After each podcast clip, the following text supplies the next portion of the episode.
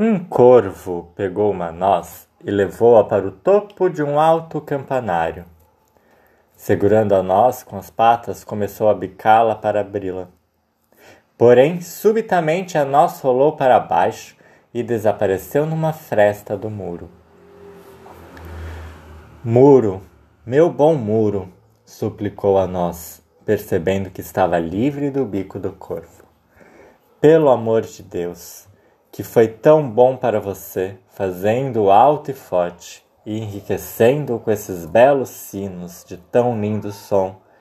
Salve-me, tenha piedade de mim. Meu destino era cair entre os velhos ramos de meu pai, prosseguiu a nós. Permanecer no rico solo coberto de folhas amarelas. Por favor, não me abandone. Quando eu estava sendo atacada pelo terrível bico daquele corvo feroz, fiz um voto. Prometi que, se Deus me permitisse escapar, eu passaria o resto de minha vida dentro de uma frestinha.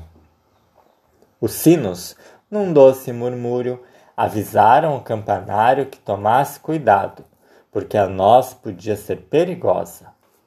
Porém, o muro teve compaixão e decidiu abrigá-la, deixando-a ficar onde havia caído. Porém, Dentro em breve, a noz começou a abrir e a estender raízes nas frestas da pedra. Em seguida, as raízes forçaram caminho por entre os blocos de pedra e surgiram galhos que saíram pela fresta. Os galhos cresceram, tornaram-se mais fortes e se estenderam para o alto, acima do topo da torre.